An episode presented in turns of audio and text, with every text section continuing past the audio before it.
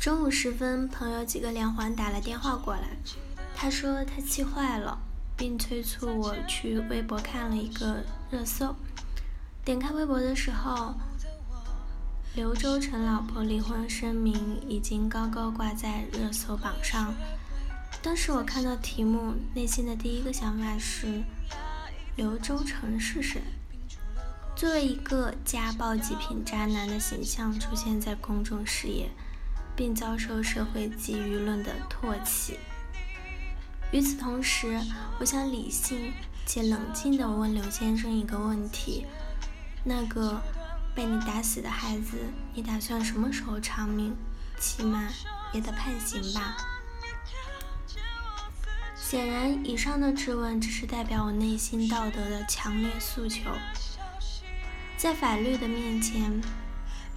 刘洲成并不会因此遭受法律的制裁，因为那个被打死的孩子还未出生，在母亲的肚子里只待了短短的三个月。按照林苗的说法，结婚两年的时间里，刘洲成曾对自己实施过六次严重的家暴，其中一次，刘洲成对当时怀孕已经有三个月的林苗拳打脚踢。第二天，林苗被医院诊断小产，那个只有三个月大的孩子被刘洲成活活的打死。更让人气愤的是，一年之后，林苗再次怀有身孕，那时候孩子已经有八个月大。生过孩子的人都晓得，八个月大的孕妇是有多危险。可偏偏在这种事关性命的特殊时期。刘洲成在此对怀孕八个月的明了大打出手，顺带想家暴自己的大女儿。林苗在声明中悲痛地写道：“我向刘先生下跪并祈求冷静，希望他不要伤害我的孩子。可是刘先生继续对我施暴，我跑出房间拿电话报警。”刘先生冲出房间，再次将我推到地上。可以说，每一次家暴，刘洲成都拼了命把妻儿往死里打。每次打完，他都跪在地上祈求妻子原谅，并承诺保证不会有下一次。面对丈夫的哀求和忏悔，面对自己尚未长大成人的孩子。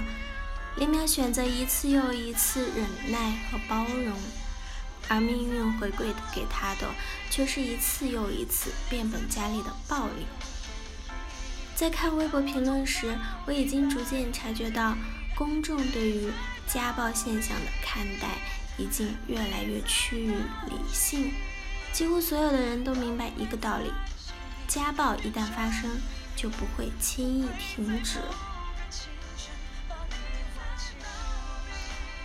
就连林苗自己在离婚声明里也写到：“家暴只有零次和无数次的区别。”但讽刺的是，一个把家庭关系看得如此明白的人，却同样遭受到骇人听闻的暴力事件。